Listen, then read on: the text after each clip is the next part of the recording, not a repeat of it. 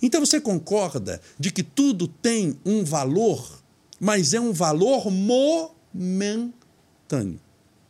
Todas as vezes que eu tento transformar em permanente aquilo que é momentâneo, eu vou experimentar algo chamado sofrimento. Eu tento manter aquilo que, pela própria natureza intrínseca na criação, vai fazer com que eu não tenha mais. Por isso que toda pessoa apegada à aparência, porque nós temos uma aparência. Essa aparência, com o tempo, vai mudando. O rosto de um bebê não é igual ao rosto de uma criança de 5 anos. E o rosto de um homem, de uma mulher de 70 anos, não é igual o de alguém de 20. Quando eu tento, de todas as maneiras, não sair de uma fase para ir para outra, eu vou passando uma frustração muito grande, um ridículo muito grande, eu vou me revoltando, eu vou sentindo a sensação de perda, enquanto eu deveria sentir a sensação de utilidade. Aquilo foi útil em determinado tempo. Então nós temos um corpo, mas a gente vai devolver o corpo. Não adianta sofrer por isso. É natural a decrepitude, a velhice, as doenças, as dores de coluna, os olhos vão embaçando, a, a, a, com o passar do tempo, a, a imagem vai diminuindo, a nossa capacidade de locomoção vai diminuindo, as nossas sinapses não têm mais a mesma velocidade da mocidade, não tem a quantidade de sinapses por causa dos neurônios que tínhamos na primeira infância. Isso é natural. Você tem que aproveitar cada fase fase. Note que quem entende a imortalidade valoriza o corpo, valoriza essa existência, mas sabe que tudo é momentâneo. Então ele valoriza a juventude, ele valoriza a maturidade, ele valoriza a velhice. Quem não entende isso, quando é jovem, quer ficar velho. No sentido de, ah, eu tenho 14 anos, mas não vejo a hora de eu ter 18, de eu ter 20, para eu ter minha casa, para eu trabalhar, para eu ganhar meu dinheiro, para eu poder ter meu carro, para eu poder viajar para onde eu quiser, para não depender do meu pai, não depender da minha mãe.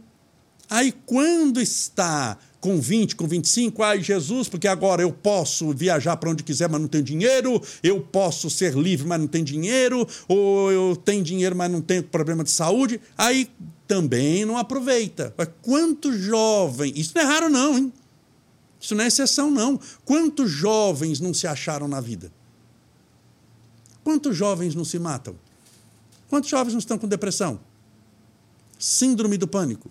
Nunca a depressão e síndrome do pânico atingiram tanto jovens quanto atinge outros. Por quê? Por causa disso que eu estou falando. A pessoa está em determinado estado momentâneo, mas não se achou nele. E aí vai para a velhice. Chega na velhice começa a lembrar da juventude. Ai, na minha época eu podia. Sim, mas sua época já passou. Agora tem uma outra época onde você pode ou não pode determinadas coisas e dentro do que você pode, aceitando as suas limita limitações, você vai ser feliz, porque você vai ficar até sem isso também.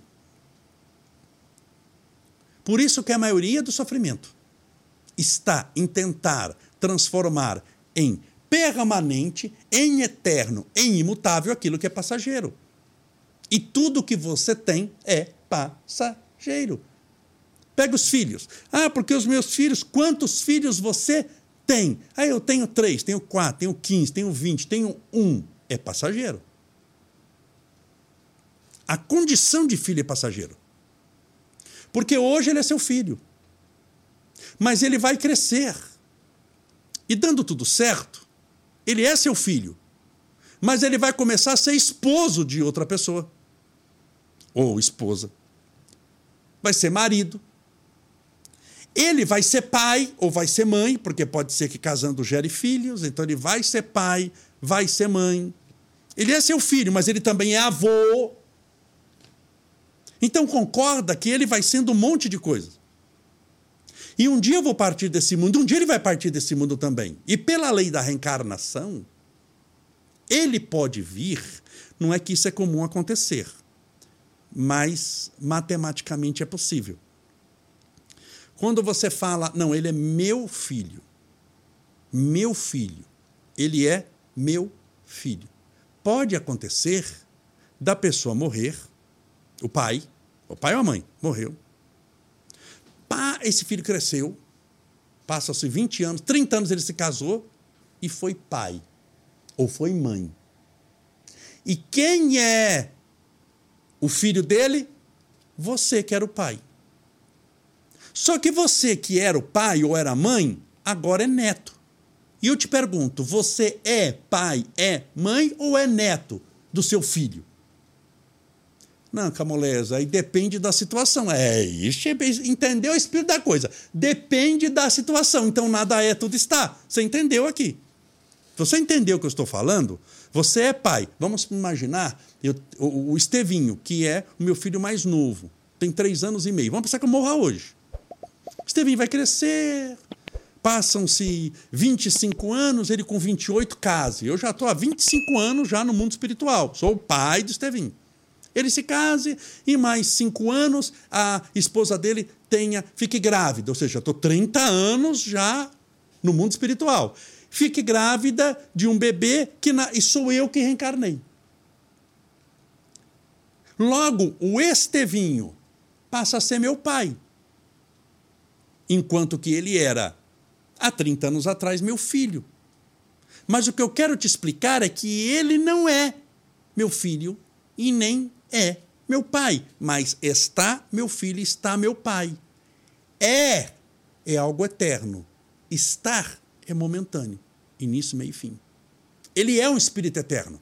E a condição de ser pai, ser filho, ser isso, ser aquilo, é sempre momentânea momentânea. Então, na nossa existência, quando você usa a sua razão e usa a sua fé, você vai entender que muito do seu sofrimento está em tentar segurar aquilo que você de deveria deixar ir. Você está segurando muita coisa. Você não aproveita o momento. Então tem que aproveitar o Estevinho, meu filho, quando ele é meu filho. Porque até corporalmente ele vai mudando. Ele era um bebezinho que eu segurava e fazia, agora não dá para segurar mais direito porque já cresceu, tem outros desejos, aí ele vai crescer mais e mais. Você concorda que a gente tem que. Senão você perde momentos da infância do seu filho. Não tem pais, mães que perdem por determinadas situações. Não estou aqui julgando ninguém, só explicando da perda. Perde um momento da criação do filho que era muito importante a sua presença. E não volta mais, ah, me arrependi, parabéns. Cuide a partir desse momento, mas aquele outro que você perdeu, perdeu. Então aproveite cada instante que a vida lhe oferece.